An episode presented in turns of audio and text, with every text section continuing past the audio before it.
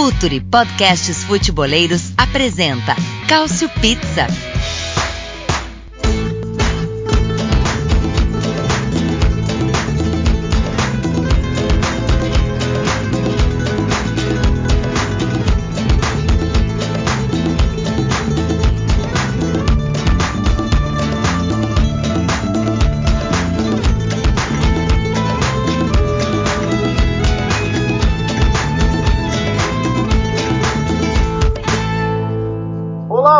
Que escuta o Future FC. Este é o Calcio Pizza, o seu podcast quinzenal sobre futebol italiano, sobre calcio, sobre a bola que rola na velha bota. Tá chegando a temporada, já temos a tabela, a tabela da Série A com grandes jogos logo de cara, vai ser um dos assuntos dessa edição, mas antes disso você precisa saber que o Future conta com o seu apoio. Você pode ser um apoiador do Future se você acessar apoia.se barra Future, F-O-O-T-U-R-E, você pode apoiar o Future e ser é, o receptor aí de conteúdos exclusivos, você que é apaixonado por futebol, você que gosta de conhecer o futebol na profundidade, as novas revelações, as análises aprofundadas, enfim tudo, tudo que você sabe da qualidade que tem o Future pode chegar primeiro e exclusivamente na sua mão. Basta você ser um apoiador, é baratinho, é menos que uma Mac oferta, então não perca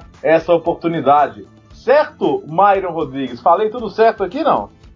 Tudo certinho, né, Léo? Qualidade demais você falando aí. Uh, e tá bem legal apoia-se, cara. A gente tá fazendo conteúdo diariamente e, e conteúdo bom sobre o futebol brasileiro, futebol europeu, futebol sul-americano. Tem aí conteúdo sobre futebol manager, conteúdo sobre FIFA e mais um monte de coisa aí que ainda tá para acontecer. Só tem que bater as metas e vamos que vamos. Então confirma aí, apoia.se barra filtro, é isso? Isso, é isso, é isso. É, apoia.se barra filtro. Não, é que minha mãe tá com a televisão alta. Minha mãe tá com a televisão alta assistindo Colorado. Que susto, Pelo amor de Deus. Tá Por bom. isso que parece. Aliás, aliás, um abraço pro fã clube do Caio também, que foi eleito a, a voz mais sensual dos podcasts da brasileiros. Não foi isso? Ou não. Isso. Ai, ai. Tá tudo bem, Caio Bittencourt? Como é que você tá? Seja bem-vindo mais uma vez. Obrigado aos fãs, o, o, olá a todos. Bom, temos muitos assuntos de mercado a discutir. O tempo, o tempo passa, tem jogos de pré-temporada, mas o que a gente discute e tanto é mercado. Vamos discutir isso até mesmo nas duas primeiras rodadas da tabela da Série A que saíram. Talvez para alguns times a expectativa seja maior nos reforços do que no, no começo de tabela. Pois é, rapaz. Vamos falar então sobre, sobre essas duas coisas, né? Mercado e tabela, até porque a tabela tá bem legal. E tem uma pessoa que já olhou a tabela, dá atenção, até porque ela precisa fazer a sua programação de viagem para seguir a Série A nesta temporada. É a nossa correspondente, nossa não, correspondente do esporte interativo, mas um pouco nossa também. Afinal de contas, ela, ela nos dá mais uma vez a honra de participar aqui do Cautio Pizza. Clara Albuquerque, direto de Turim, Clara. Seja bem-vinda mais uma vez ao Cautio Pizza. Ah, eu que agradeço sempre a participação, sou correspondente de vocês também. E vamos muito falar sobre essa tabela esse mercado que eu vou logo avisando que eu não suporto essa época do ano. Vou logo avisando para vocês. Fico revoltada com algumas coisas. Estou revoltada neste momento com algumas coisas. Não sei se chegaremos a, a esse assunto no, neste podcast, mas com certeza muita coisa para a gente falar e o prazer é meu de participar aqui do Cautio Pizza, viu? Muito bom, que bom, que bom que a Clara pode estar com a gente aqui. A gente está até gravando mais cedo hoje para a Clara não ter que gravar de madrugada lá na Itália, né? A gente grava mais cedo e todo mundo faz o podcast bem acordado. O, o nosso primeiro assunto, Clara, para sua alegria, é mercado, então, porque é exato, porque a gente tem um brasileiro chegando à Série A, o Léo Duarte, zagueiro do Flamengo, revelado no Flamengo, era titular do Flamengo e vai ser anunciado, né? Se você está nos ouvindo, talvez já tenha sido, né? Mas na quarta-feira, que quando a gente está gravando, ele já desembarcou, já fez exames médicos, então era apenas uma formalidade para ele ser anunciado. 10 milhões de euros mais um de bônus é o que o Milan desembolsa para contar com o Léo Duarte. E a gente está falando de um clube que tem um tal de Paulo Maldini como dirigente, como diretor esportivo, e talvez ele entenda alguma coisa da posição, talvez. Ô Myron, o que acho que todo mundo quer saber, assim, o torcedor do Milan quer saber, o torcedor do Flamengo que está querendo saber como é que vai ser a vida do Léo Duarte na Itália, vai jogar, não vai jogar, vai ser aquele ano de aprendizado, ele tem condição de já chegar jogando, porque é um momento em que você tem um, um Romagnoli indiscutível, mas você tem o Musacchio com problemas físicos, o Caldara não preciso nem dizer, quase não jogou na última temporada. O Milan queria, queria mesmo o Demiral, né, que acabou de ir para a Juventus, mas a Juventus nem pensa em negociar o, o jovem turco aí, sendo comparados a alguns, sendo comparado por alguns a um Paulo Monteiro, então a Juventus não quis nem saber de discussão.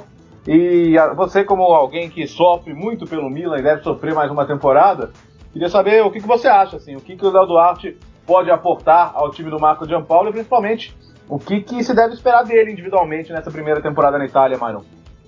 Tô falando de Demiral e meio que me bateu um pouco de pesar, porque o Demiral ele é um zagueiro muito de muita imposição física uh, e já tem, por incrível que pareça, um trabalho um trabalho mental muito forte. Ele aparenta ser um cara que tem uma liderança natural, mesmo jovem, Uh, já, já pintava pelo Sassuolo e nos takes que a gente consegue ver de, de pré-temporada ele já aparenta ser um cara muito forte e é bem o oposto do Léo Duarte, né? O Léo é bom zagueiro tecnicamente falando, é um cara que sabe sair jogando, é um cara que protege bem a área, mas ele não tem um componente básico para jogar na Itália na atualidade, né, Léo? Que é o embate físico. Tá. O Léo Duarte é um zagueiro muito mole fisicamente. Uh, mas ele vai estar tá num lugar que ele vai aprender com o Romagnoli, que na minha opinião é o melhor zagueiro da Itália hoje. E o, se chegou com a chancela do Maldini, tem tudo para dar certo, mas eu acho que ainda vai ser, vai ser um, vai ser um belo reserva nesse, nesse início de temporada, assim. E até no primeiro ano. Eu acho que 10 milhões de euros foram até, foi até demais, assim, porque pelo preço o Kabak do, do Stuttgart estava aí no mercado, né? Aham. Uhum. Clara, você que tá aí, então você pediu especificamente para falar sobre mercado o que, que tem sido dito assim sobre essa contratação, né? Certamente há muita curiosidade. Saiu o Colorado aí. aqui é, aqui, é, aqui é podcast verdade. As coisas vão acontecendo, a gente vai registrando, tá? Mas... que maravilha. Desculpa, viu, claro, o pessoal atrapalhar o seu raciocínio aí, mas eu queria que você falasse um pouco. Eu queria que você falasse um pouco sobre como é que está repercutindo na Itália essa contratação, né? Um, um, zagueiro brasileiro.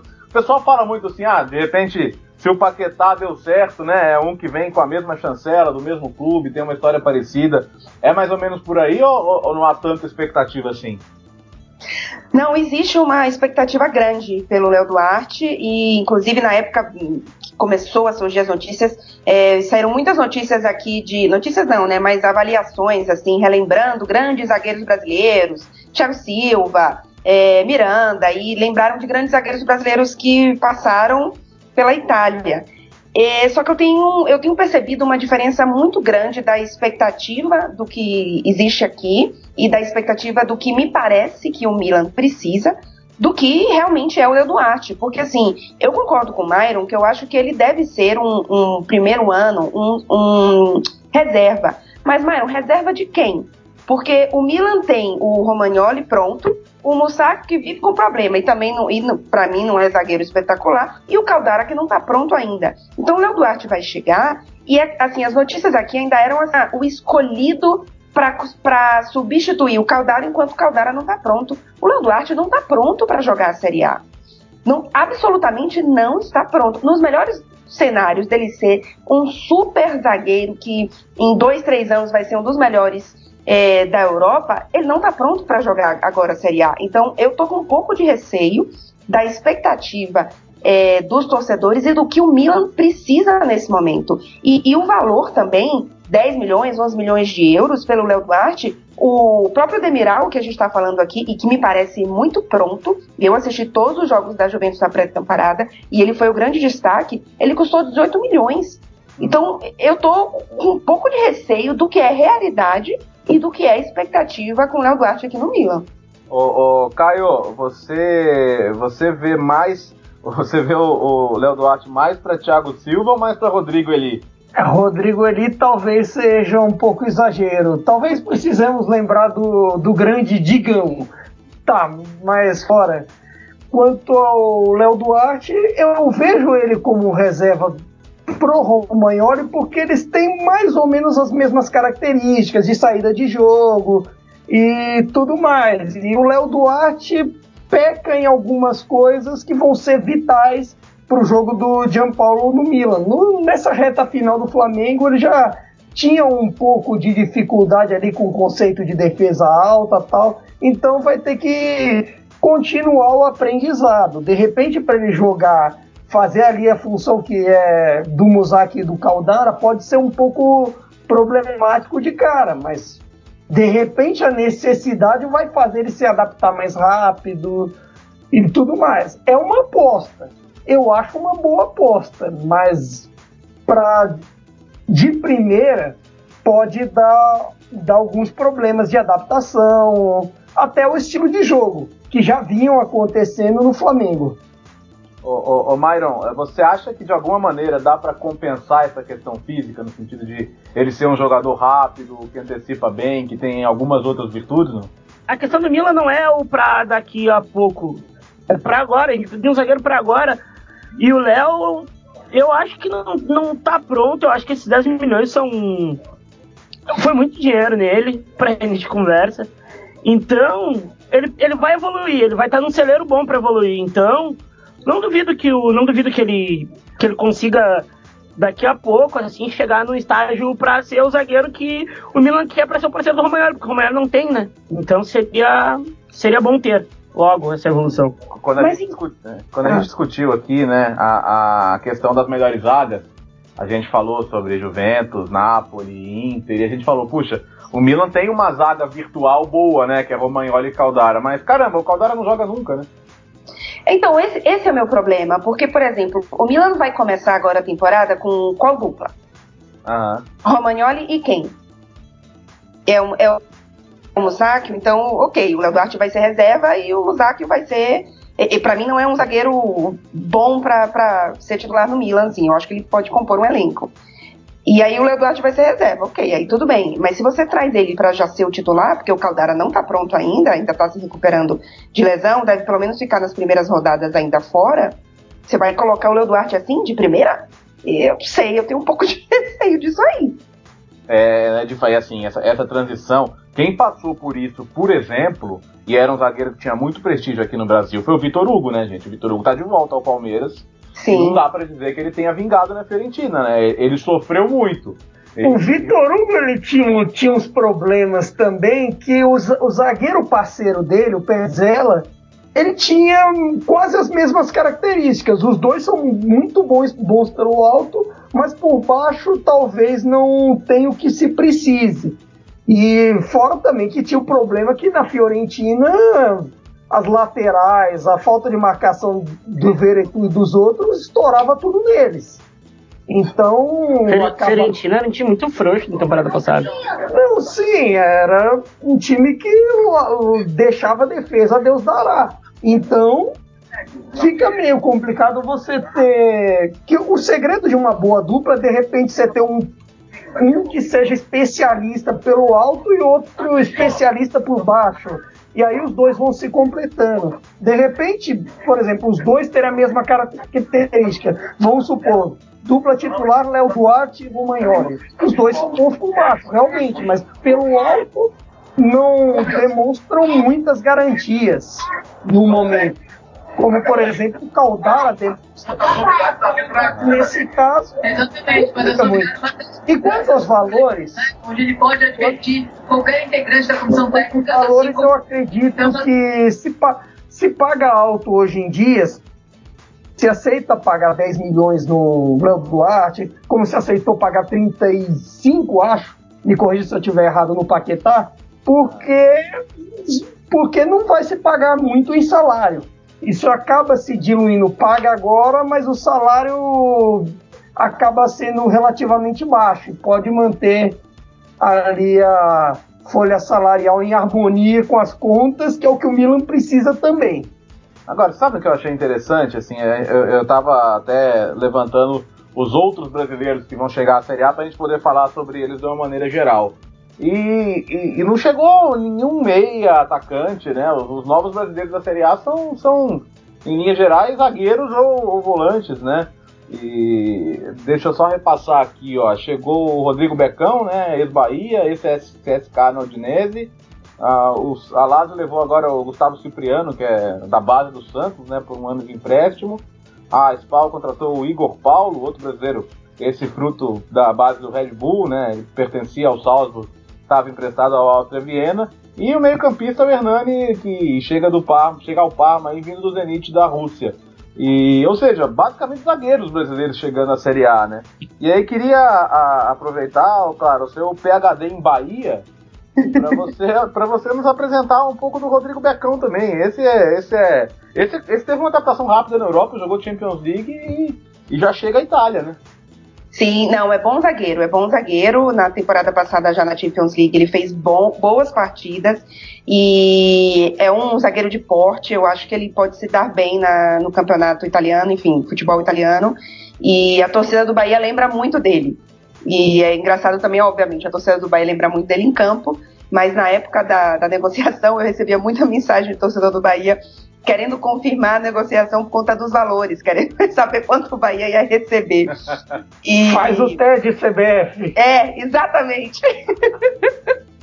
e, mas acho que é, é, é, bom zagueiro, é bom zagueiro, acho que e, e, tem uma, um perfil que eu acho que funciona logo assim de primeira, digamos, pro, pro campeonato italiano. Interessante, né? E, e Myron, eu queria que você falasse um pouco do Hernani, cara, porque a, a, a, gente, a gente tem uma lembrança do Hernani no, no, no Furacão muito boa, né? E, e ele passou pela Rússia e agora chega ao futebol italiano nesse Parma do. que escapou do rebaixamento na última temporada, né? Eu, eu, as maiores lembranças que eu tenho dele é no Atlético Paranaense, né? Um cara que fazia um área a área com o Otávio um pouco mais atrás que hoje tá deitando no Bordeaux, o Otávio, acho um jogador fantástico. E eu gostava muito do Hernani para consumo brasileiro, assim. É um cara de chute de média distância bom, é um cara que também, se precisar organizar mais curto, organiza, é um, é, tem um bom desarme. Eu acho que é uma, é uma boa contratação do Parma, uma contratação inteligente até no mercado, porque não saiu tão caro. E é um cara que já pode te dar um retorno logo de cara, né, Léo? É um cara que vai chegar para jogar. Não é um cara que vai chegar para disputar posição. Eu tô bem, tô bem ansioso para ver qual é que vai ser do, do Hernani na, na Série A. É, é, por aí, Caio. Acho que desses que chegaram aí, né? Acho que o Becão e o Hernani são os caras que têm mais chance de jogar no primeiro momento, né? O Hernani principalmente. O Parma teve lá uns probleminhas ano passado com relação ao meio-campo. Meio-campo ali é uma questão que falta bastante. Até o Parma tem procurado nisso aí se reforçar. É, teve a o direito de compra do Graça adquirido, que é, era meia do Napoli, agora está correndo atrás de mais, um, mais uns outros meias, contratou o Kulusevski, jovem da Atalanta por empréstimo, até o Cornelius e outros para ataque também, o Cornelius, atacante dinamarquês, jogou na Atalanta também, e nisso eles estão correndo, correndo atrás de melhorar, que no turno eles foram bem de acordo com os gols do inglês com com as defesas do CEP e tal, mas no retorno a coisa desandou principalmente porque... Atleta Gervin. É, o atleta Gervin, grande jogador, mas depois de um tempo a, a fonte começou a secar. O Gervinho não recebia mais bola, o inglês não recebia mais bola, e aí faltou criação também. E aí o Taversa agora vai ter alguém para fazer isso. Por mais que a passagem no Zenit não tenha sido tão boa quanto se esperava quando eles trouxeram do San Etienne, quem sabe pode ser aquilo que faltava para o Parma. Já o Becão, é, ele vai ter, vai ter como treinador alguém experiente em defesa, que é o tudo. De repente, o cara vai aprender mais, crescer mais na Itália e virar um zagueiro assim quem sabe lá na frente não podemos falar bem dele por aqui. É verdade. Bom, é, então, esses são os brasileiros, claro que tem muito mercado ainda, né? Vamos lembrar que a gente está começando agosto e o mercado só fecha dia 2 de setembro, então tem um mês aí de mercado ainda pela frente. O engraçado. Lá, né? Pro meu desespero. é, força, Clara. Mas enfim, com, com relação a, a brasileiros, até os italianos têm corrido muito pouco atrás de jogadores ofensivos brasileiros. O único que eu, que eu vi assim ser mencionado que alguém queria era o, o próprio Cebolinha mesmo. A situação com o Milan, Napoli, que deu uma esfriada. Mesmo porque A questão do, do Cebolinha no Milan é bem contraditória, né? Porque ele é um ponta. ah, o Gianpaolo não joga com pontas e. Qual era o motivo da especulação? Tipo, não fazia nenhum sentido. Nenhum sentido. Assim, Tal- Talvez na época, ainda porque ainda tava lá o Gattuso, o Leonardo, era um outro momento. Ainda bem que a gente se separou dessa coisa, né? A gente tá vivendo. um- a gente tá vivendo uma, uma situação muito triste na instituição. Graças a Deus, o Gianpaolo chegou pra mudar, mudar esse panorama. eu não duvido que eu não duvido que a pauta Cebolinha volte a Nápoles, mas é, ele me parece assim um plano C, que o plano A era o PP que não deu muito certo, foi pro Arsenal. Debateremos logo mais e o plano B que era o Lozano. Então não se fa não é um, um assunto tão falado. Dizem que rolou a a pergunta quanto você quer para o Grêmio, mas até agora nada de concreto. Então vamos esperar. O outro que se fala, o Lucas Silva no Genoa. É verdade. O. Lucas Silva também. O, o Lucas Silva também não é ofensivo. Então é uma, é uma tendência. É, bom, agora, já que não falamos muito de atacantes ainda, vamos falar agora. É, tá rolando, então, toda uma, uma dificuldade em entender quem vão ser os atacantes aí, né? Porque o Antônio Conte, que completou 50 aninhos, o, o- como é que o Myron chama? Cabelo de boneca velha. Cabelo de boneca, cabelo de boneca antiga, tá com o cabelão da Barbie, ele, tá da hora. Com- completou 50 anos, mas o presente que ele queria, que era um centroavante, um ou dois, né? Até agora nada, né?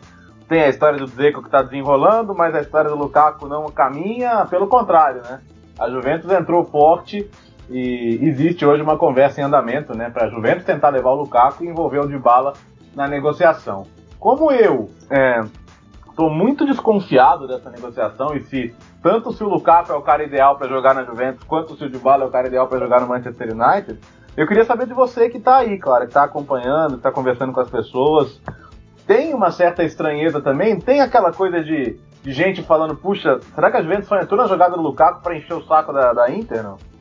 Tem, tem gente falando isso sim. Eu acredito, eu gostaria de acreditar que a Juventus, por mais que tenha suas picuinhas, não me faça uma bostada dessa só para estar a Inter e o Marota. Espero, né? Mas, enfim, vamos tirar isso da mesa. Mas se fala assim.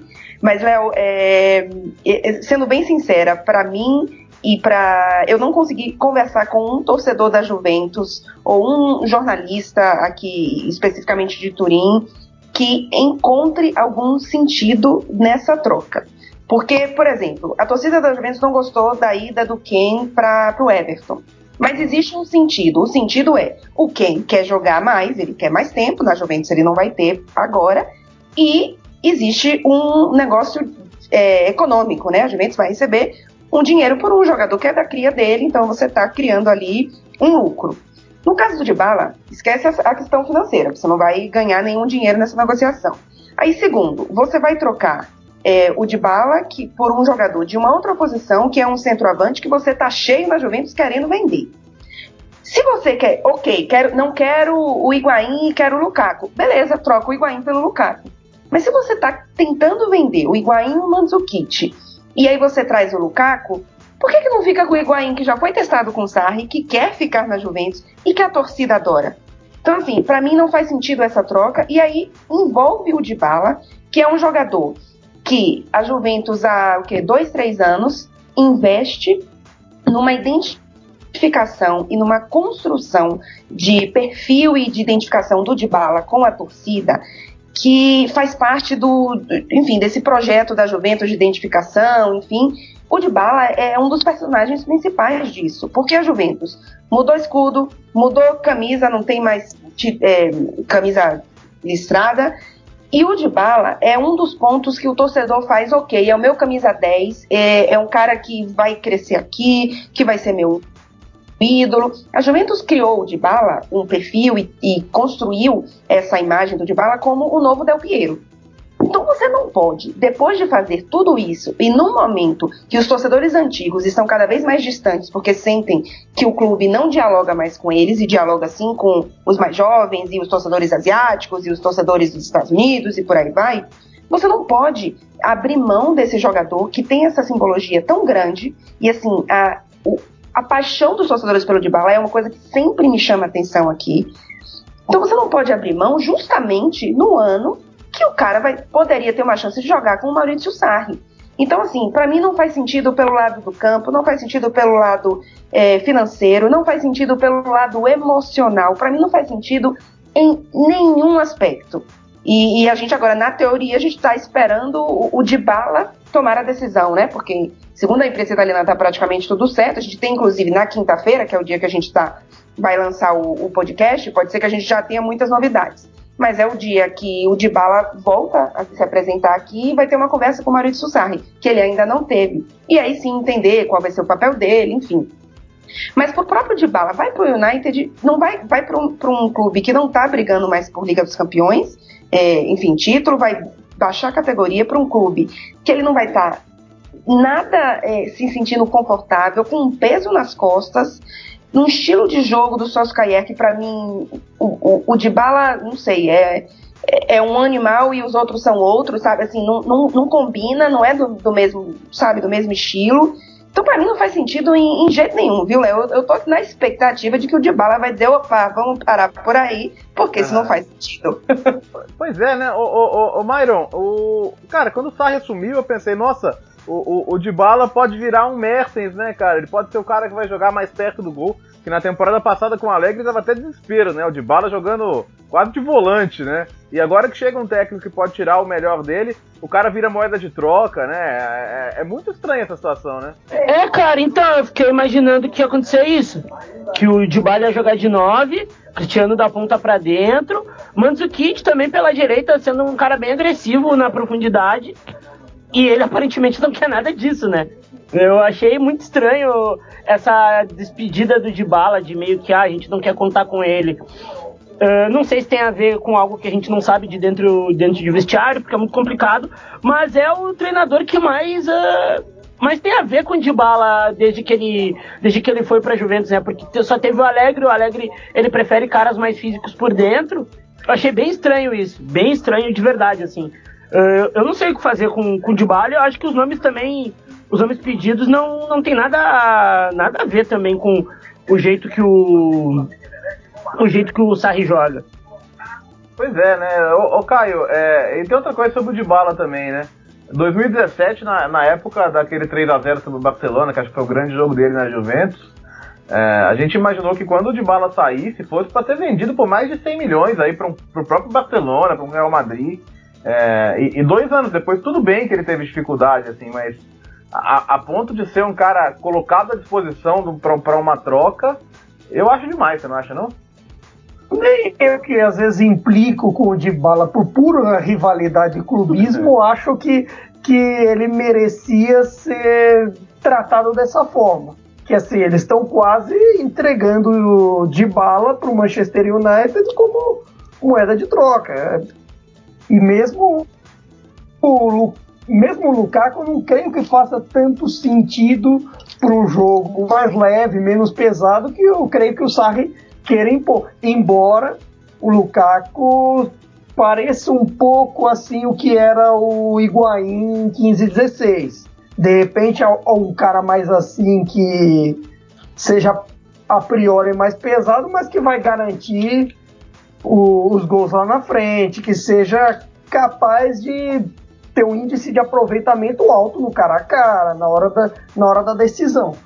Então, mas mesmo assim, eu, eu vi como você, vocês citaram, via ele como um possível Mertens, alguém que podia ser lapidado com, com o Sarri. E, mas, mas claro que também, para ele aceitar o United agora, deve ter questão financeira. Tem gente falando aí, o, o Times mesmo citou, em, salário, em salários absurdos. Coisa de 10 milhões por temporada. Ah, o, o cara olha o quanto o Alexis Sanchez ganha lá pra ficar comendo hambúrguer, eu queria ir também, pô. Não, sim, sem dúvida. Times falou em 350 mil libras por semana. O Sanches ganha 400, se não me engano. Então, o United dá aquela superfaturada, dá aquela supervalorizada em alguns jogadores e pesa também. Por pior fase que, que o United esteja fora de Champions e tudo mais. Sempre, sempre se pesa isso, mas daí a a Juventus descartá-lo, eu não, eu não acho muito correto. Mas, e, e ainda assim, e outra coisa também sobre essa negociação, eu achei meio um blefe do, do Marota, porque ele larga o Lukaku, deixa a Juventus se ver com, com ele e faz a Juventus também descartar um, um jogador um jogador importante do elenco dela que, sejamos francos, o Dybala é, a meu ver, o segundo ou terceiro mais importante do time, só fica atrás de um, de um grande robô. E, e, é, e enfraquece o adversário. E aí, numa dessa, também já desfez do Kim, do Dybala. O que vai acontecer agora com, com o Mandzukic e com o Higuaín? Vamos esperar para ver também. Então eu vou colocar mais um nessa, nessa discussão aí, porque claramente para ele, então a Juventus não é mais uma opção. É, claro, você que gosta muito de falar do Icardi, da Wanda, de tudo isso, é, tá ficando. Estão começando a falar até na Roma como opção pro Icardi. Sim, agora a opção é, é Napoli ou Roma. É, o, o Icardi é incrível a, a condição do, do, do Icardi atual. Eu, eu não consigo entender como é que é, um jogador, um profissional consegue chegar nesse, nesse nível sem. Nossa, é uma coisa assim inexplicável. E para mim, ele seria muito mais. Faria, obviamente, não trocando com o Dybala, porque eu, eu, eu repito, acho que o Dybala não é um, um jogador para ser trocado. É, se ainda fosse na temporada passada, ou se o Alegre tivesse ficado, entendo. Porque, de fato, o Alegre olhava para o banco e não fazia, vou tentar acertar meu time para colocar o de bala. Era, entra aí de bala. Se você não acertar, você vai para o banco. O que eu acho que pode ser diferente com o Sarri, por isso a gente precisa esperar essa conversa do, do de bala. Mas o, o Icardi, você tirar o Icardi da Inter, trazer ele para para Juventus, eu entendo que tem uma rixa aí e tem, enfim, o problema do Icardi no vestiário tem, é garoto problema, mas eu consigo entender você trazer esse garoto problema. Eu não traria, mas eu consigo entender. Mas né, o Lukaku não consigo entender. Então o Icardi tá já para mim já passou o, bonde da, da Juventus para ele e se duvidar vai parar no Napoli. ô, ô, ô, Caio, você como é que tá vendo isso aí? Você, primeiro, você enxerga alguma possibilidade de o, de o Antônio Conte ter que engolir o Icardi porque o mercado não tá fácil para achar um centroavante, não? enxergo possibilidade sim dele ficar, porque no final das contas, o, olha, o, olha o custo-benefício do Icardi e, e já, já não, não compensa mais para alguém tirar pelo preço que a Inter pede, pelo isso que, que a Inter baixou a pedida, e não compensa mais você pensar em em certos clubes para ele. Tem clubes que ele foi especulado que os clubes estão dizendo não. O PSG disse não para ele, dizem. Para o PSG, que tem vive as voltas com o Neymar, recusar o Icardi é porque o negócio tá feio. Então. É praga, é, é praga, é praga sua, ô Myron? o Icardi, em breve, eu vou ver no Bahia de Feira de Santana ou no Galícia. É o meu sonho de ver o Icardi talarico que se dar mal, o vagabundo de vestiário também. Porque é praga, é praga sim. Aquele gol no último lance lá eu nunca mais vou esquecer. Acabou com o meu domingo. Então desde então a gente tá brigado.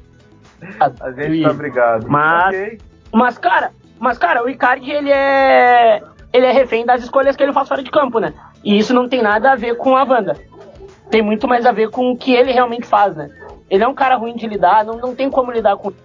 Aí ele ele faz de tudo pra ser mal visto, ser um bad boy, uh, mas ele é um bad boy caseiro, ele só faz gol na Itália, na Europa ele nunca faz porque não joga, ou quando tem jogo ele vai mal, então ele é meio refém do que ele, do que ele, do que ele buscou para fora de campo. Agora, ele não é o único afastado aí na, na Inter, né? Ou vamos dizer fora dos planos, né? Porque tem o Nainggolan também, né? Outro que chegou com muita expectativa e, e foi avisado de que não faz parte dos planos. Outro garoto problema, né? E até da. Bom, o Cagliari queria sonhar com o retorno dele, mas é uma coisa inviável para o Cagliari. Mas a, a, Fiorentina tá, tá olhando, tá interessada. E uma coisa que me chama a atenção, é, a Clara tá acompanhando de perto também, é assim, a Fiorentina foi comprada pelo, pelo, pelo comício, né, pelo norte-americano que, que tentou comprar o Milan lá atrás, chegou cheio de pompa, levou o time para os Estados Unidos, fez evento na Bolsa de Valores, deixou o Chiesa com aquela cara de climão toda. Sim. E, e, e, no final das contas, assim, cadê a Fiorentina? É, é isso, quer dizer, é o Kevin Prince Boateng, que é o que a Fiorentina tem para apresentar até agora, acho que tá, tá rolando uma certa apreensão já com uma promessa de modernidade que, que até agora não sai do papel, né, Clara? Sim, acho que é bem por aí. Acho que existe, primeiro, um, um reforço muito grande dele em relação ao Chiesa, de que o Chiesa não sai, o Chiesa é nosso futuro, enfim, é nosso craque, etc. Eu acho que ele se, se concentrou tanto nessa história do Chiesa que deu uma, uma, uma maquiada, digamos assim, no que está vindo e no além Chiesa, né? Porque, inclusive, é uma história que, para mim, não está resolvida ainda. E, está faltando. A expectativa é grande, principalmente por conta, enfim, da última temporada da Fiorentina e, por enquanto, ainda não, não temos grandes novidades, né? Eu ainda acho que pode ser uma temporada também de, de adaptação, de entendimento, enfim, para depois aí sim começar uma, um projeto maior, digamos. É, eu acho que o melhor para todo mundo seria o Kiesa, o Kiesa, quieto faixa aí, senta a bunda na cadeira. Ano que vem a gente te vende, pô. Você, pra onde você quer ir ano que vem? A gente te vende. Eu tô, tô fechando aqui com você agora. Até porque vão faltar dois anos para acabar o contrato. Não, não vale a pena deixar esse contrato correr por muito mais tempo também, porque é perder dinheiro. Mas, pô, fica aqui pelo menos esse ano, senão eu fico mal, pô. Acabei de chegar, você é o cara que te vendeu. Eu não sei. Agora, o problema, como disse a Clara, né, Mayra, é desperdiçar muita energia com isso. E é um time que quase caiu, perdeu o Verretu, que não é nenhum craque, mas ainda era uma das poucas notas positivas do time. E por enquanto tá virando uma filial do Sassuolo, né? Boateng, Lirola e nada mais, né? É, e, e, e a, a Atalanta, a Atalanta na Fiorentina, ela vem sendo ela vencendo, tipo, um time. Gol do Nico, puta merda. Uh, impedido, sossega aí. Ah, impedido de novo, porra, foi um puta golaço. Desculpa aí quem tá ouvindo hoje, a gente tá um pouco nervoso aqui com a situação do Colorado. Uh, a Fiorentina, ela quase caiu, como vocês falaram. É um time que. É um clube que há muito tempo não faz uma campanha digna do tamanho da Fiorentina.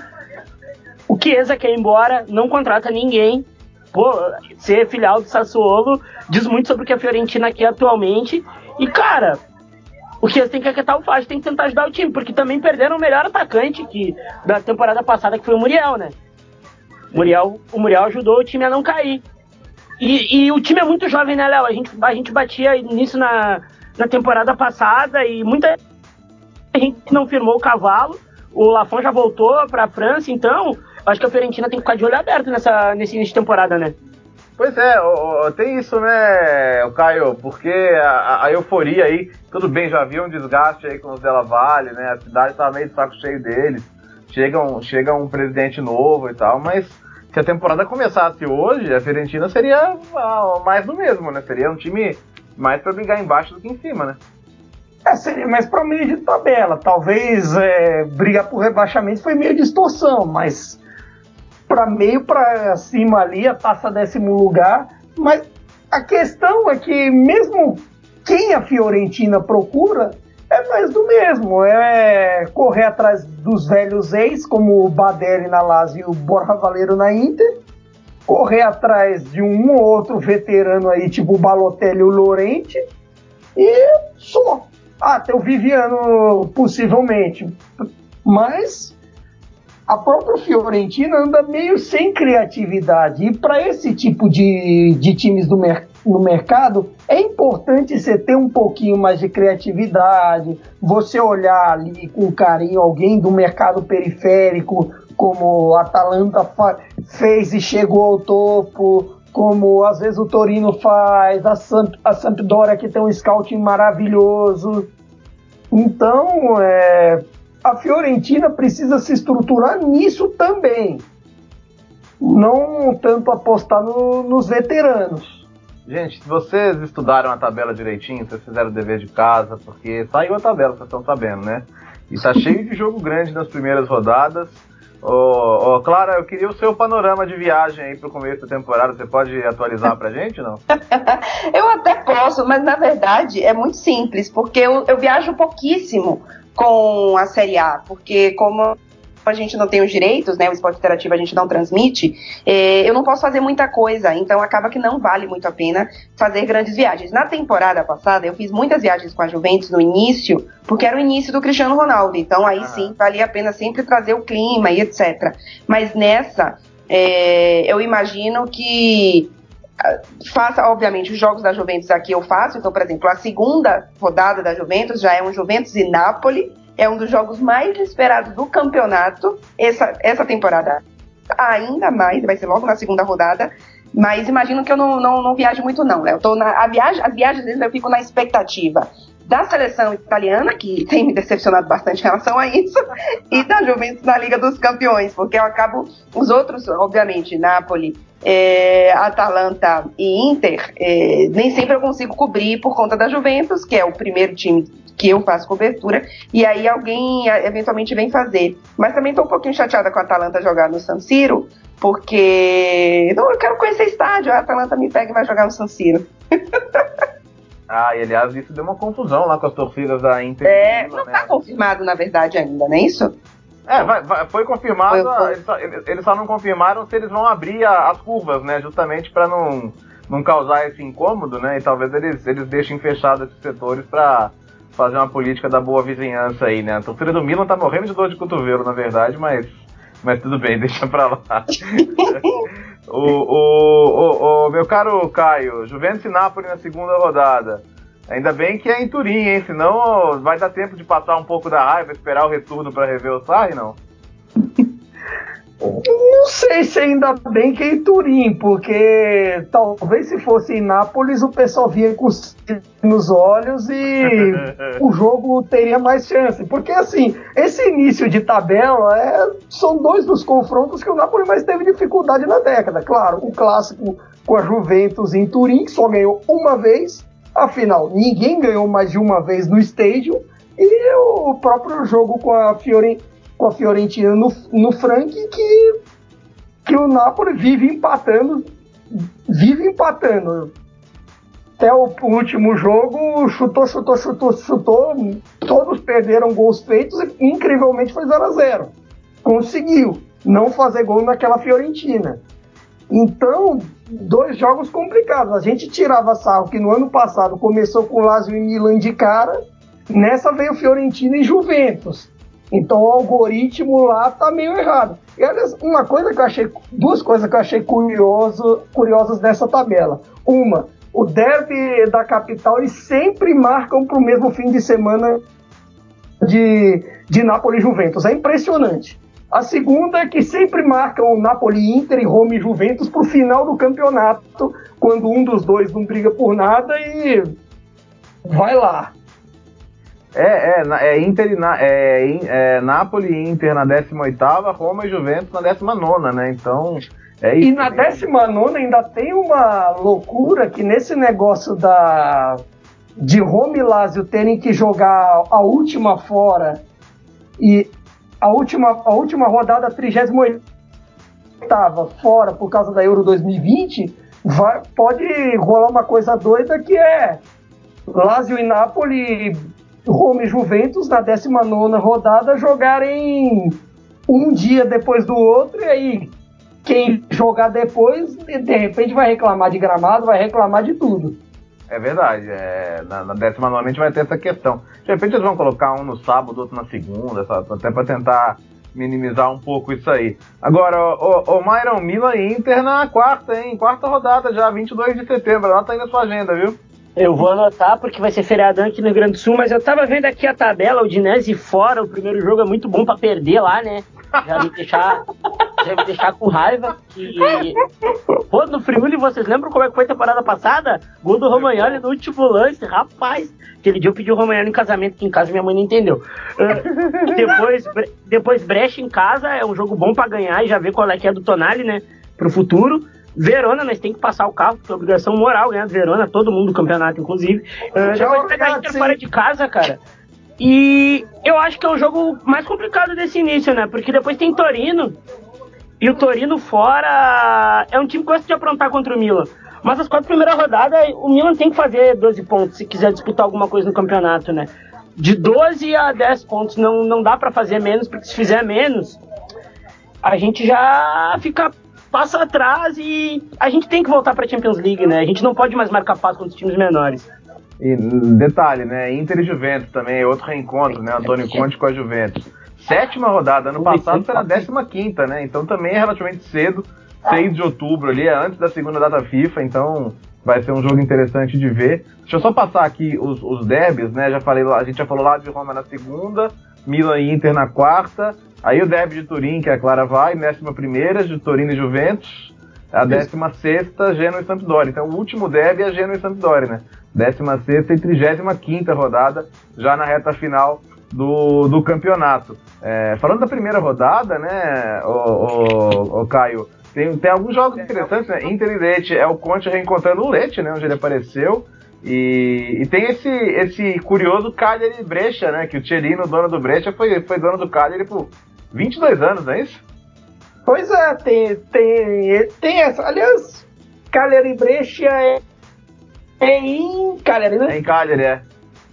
Então, é reencontro total. Eu tô curioso para ver como o pessoal em Cagliari vai receber. Ele saiu meio mal ali, mas de repente agora temos um, retorno de um personagem, que o Celino era um dos dos personagens quando era presidente do. Ele foi personagem na Inglaterra nos tempos de Leeds e, e agora vamos conviver com, com que ele, que ele faz e diz. É, ô, ô, Clara, você que está conversando muito com os torcedores da Juventus aí, quando sai a tabela, qual que é o jogo mais comentado? É o com o Napoli? É o com a Inter? É o Derby? Qual que é? Olha, esse é o jogo, hein? Marca na, marca na agenda aí. Acho que nos últimos anos tem sido o Napoli. É. E nesse ano em especial, com a vinda do Sarri, é, acho que ninguém estava esperando isso logo na segunda rodada. Até porque vamos lembrar que a Juventus está trocando de técnico, trocando de estilo. Vai, aparentemente vamos ter algumas mudanças grandes, é, até de elenco. Ainda devemos ter um mercado importante na Juventus, principalmente de gente saindo. Então, os torcedores ficaram, opa, peraí, como assim já na segunda rodada? A gente ainda, na dúvida ainda se vai ser uma Juventus já é, mais encaixada, ou se vai ser uma Juventus que vai demorar mais para encaixar. E apesar de, claro, a gente sempre fala numa Juventus muito superior aos adversários, e aí com os, os, os clássicos sendo mais complicados, pode ser um início de, de, de tabela complicado para a Juventus, porque se você não está encaixado ainda, faz um primeiro jogo ainda difícil, vai para o empate, por exemplo, por mais que seja, enfim, é o Parma, mas joga com o Parma fora de casa, vai que é, é um Juventus que não está entrosada ainda, e na segunda rodada já pega um Napoli, mesmo em casa, então assim, é um início complicado para a Juventus, eu acho, por, por, isso, pela questão da troca de estilo, de adaptação, mas o, o jogo mais esperado é o do Napoli e depois é, é, é a Inter. É, ainda mais que agora tem o, justamente o Conte. Pois é, e, e, e, na terceira é Fiorentina, né, Clara? Que você sabe bem que não é um jogo comum também, né? Pois é, não é esse início de tabela da Juventus, por mais que a ah, Juventus soberana, Juventus isso e aquilo, não é um início de tabela fácil, em especial por conta disso. A gente não faz ideia ainda se é uma Juventus que vai se adaptar rapidamente é, mesmo sendo, enfim, campeonato italiano, nesse sentido de, de, soberania, ou se é uma Juventus que vai ter dificuldade. Então, é, é, os torcedores estão um pouco ainda tentando entender é, o que, que vai acontecer e, assim, dentro, claro, do cenário, apreensivos com essa tabela, viu? Muito bem, tá vendo? Eu acho que todo, todo mundo fica meio apreensivo, porque, principalmente porque essas duas primeiras rodadas de, ainda podem ter algum resquício de mercado. De repente, quem levar as negociações até o último dia, até o dia 2 de setembro, pode chegar no dia, dia 31, dia 1 de setembro, quando vão desmembrar a tabela, ali, de repente, se chega alguém, se vai embora alguém, de repente o Napoli conhecendo como demora em negociações, o caso o Rames vai para lá. Então, pode, pode dar problema. E tem outras questões também, que além da formação do time, tem sempre o pessoal que chegou depois dessas, desse tanto de Copas Continentais que, te, que tivemos. Por exemplo, no caso do Napoli, o Alan vai voltar, o Alan vai voltar de férias sem fazer jogo de pré-temporada e o em relação ao, ao, clássico na segunda rodada, o Koulibaly não vai ter nem 30 dias de férias direito. Nem 30 dias de preparação, corrigindo.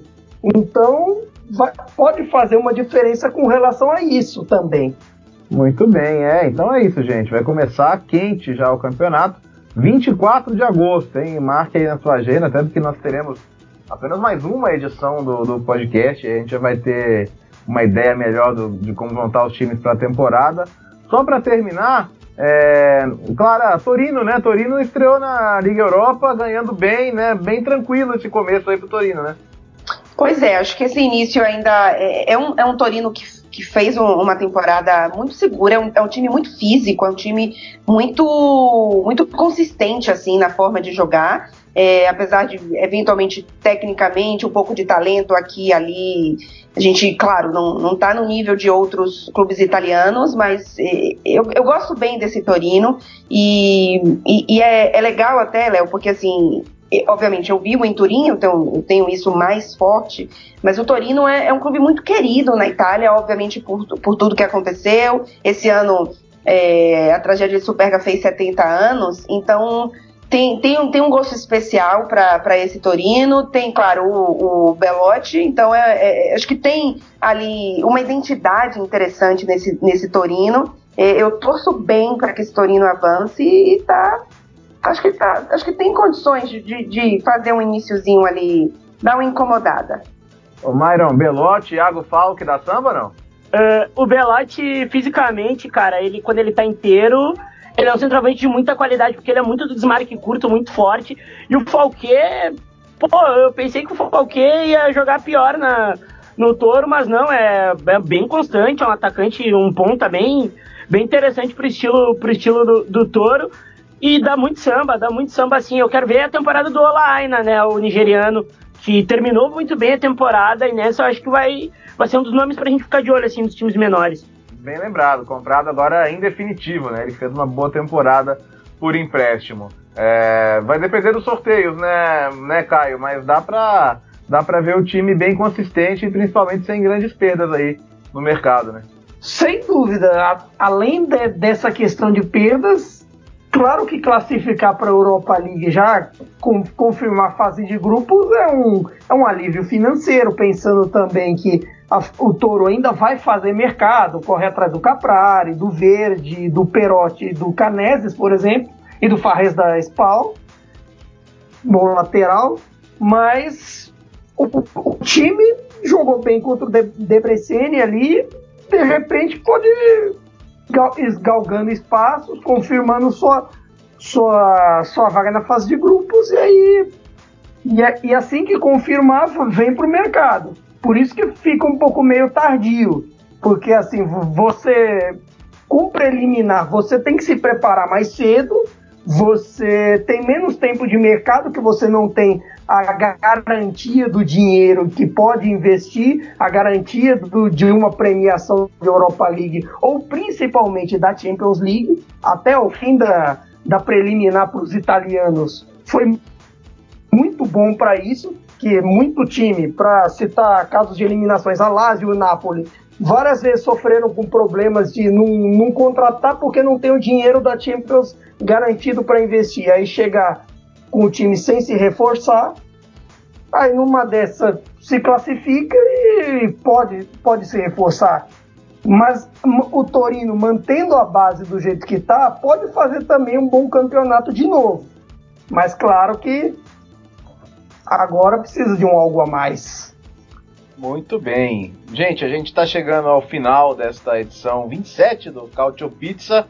E se vocês tiverem qualquer destaque final aí, por favor, mas quero principalmente agradecer a Clara, já é mais de uma da manhã na Itália e a Clara ficou com a gente aqui até o final, e falou de mercado, falou de tudo. Então, Clara, obrigado. Você é, você é sócia fundadora praticamente do Couch Pizza, viu? Muito obrigado pela participação de novo.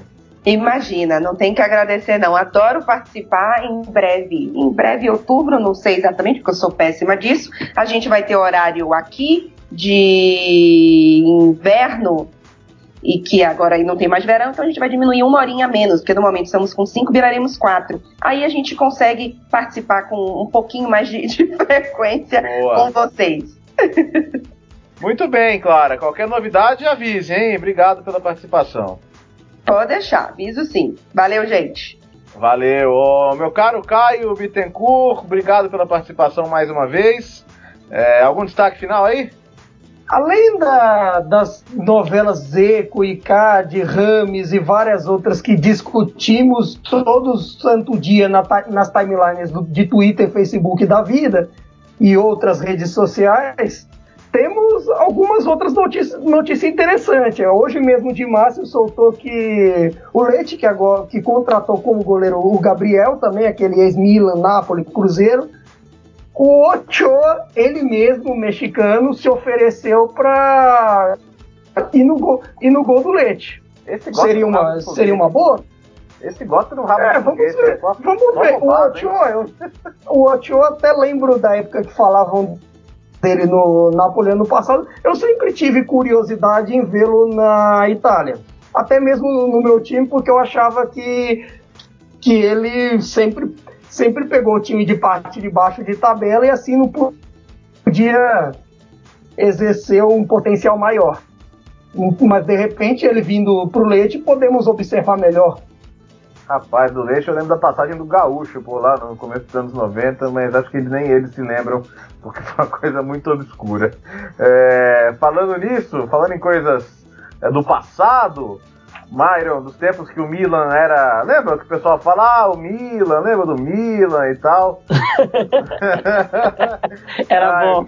Era ganhar, jovem. Queria ganhar Saudades um do meu Milan de Patrick Kluivert. Olha, queria ganhar um real pra cada vez que falam saudade do Milan antigamente, Pô, mas tudo bem. Imagina, imagina eu, né, Léo? Eu saí com a camisa, saí com a camisa do Kaká. Aí um cara, pô, nessa época o Milan tinha sido campeão da Europa, né? Pô, tinha, é verdade. Byron, obrigado mais uma vez, viu? Cara, eu que agradeço a parceria de vocês. Desculpa pela dispersão, porque o meu, o meu atual time de futebol joga agora. Eu fiquei um pouco aéreo às vezes. Mas eu que agradeço a parceria aí, Léo, Clara, Caio, fora Nelson e, e Breitner, More, que é o nosso querido chinelinho, né? Por que fora o Nelson? Tá querendo tirar o Nelson? Não, não, claro que não, pô. O Nelson, Nelson é o nosso nosso bom baiano. Quem, tá, quem, é o, quem é o nosso Caldara é o, é o Jean, né? Só veio uma vez aqui. Ah, é. Ah, o Jean, o Jean tá com problema pra arrumar o vale em casa, viu? Vamos, vamos ter que compreender Bom, isso aí. Isso, vamos, vamos Jean tentar... felicíssimo com o Malcolm no Zenit. Hoje ele, hoje ele tá soltando foguete, se bobear. mas, mas eu quero agradecer a parceria de vocês aí, gurizada. Oh, muito obrigado mesmo. Vocês são, vocês são vocês são foda aí, obrigado. E vamos para mais uma temporada, mais 10, mais mil. E tamo junto sempre, que precisar aí. Que assim seja. Essa foi ah, temos uma novidade na editoria, de, na editoria de aniversários. Quando sair esse podcast, 1 de agosto, é o aniversário do clube mais importante do mundo. Sociedade Esportiva Cautio Napoli. Tante Auguri. Obrigado, clubismo. Te amo, Napoli. É nóis. tá, tá, liber, tá liberado. Tá liberado o clubismo e que possa ser acompanhado por grandes conquistas, grandes vitórias.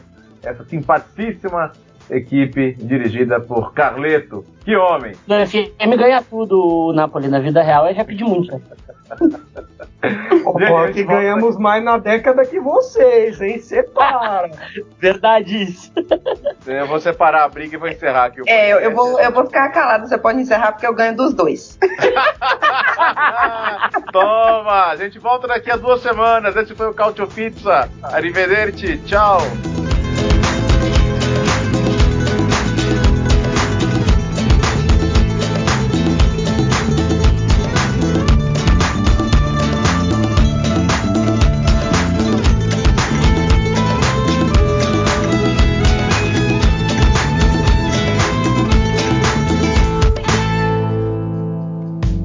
Futuri apresentou Cálcio Pizza.